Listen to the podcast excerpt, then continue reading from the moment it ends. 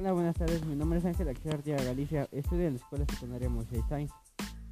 El día de hoy les vengo a dar una recomendación sobre las medidas de prevención que debes tener sobre el COVID-19. Las medidas son mantener la zona distancia, lavarse las manos, llegar y bañarse, utilizar cubrebocas cuando salgas, traer gel antibacterial.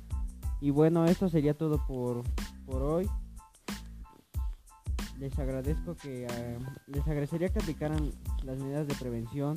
Gracias por escucharme. Esto sería todo. Gracias.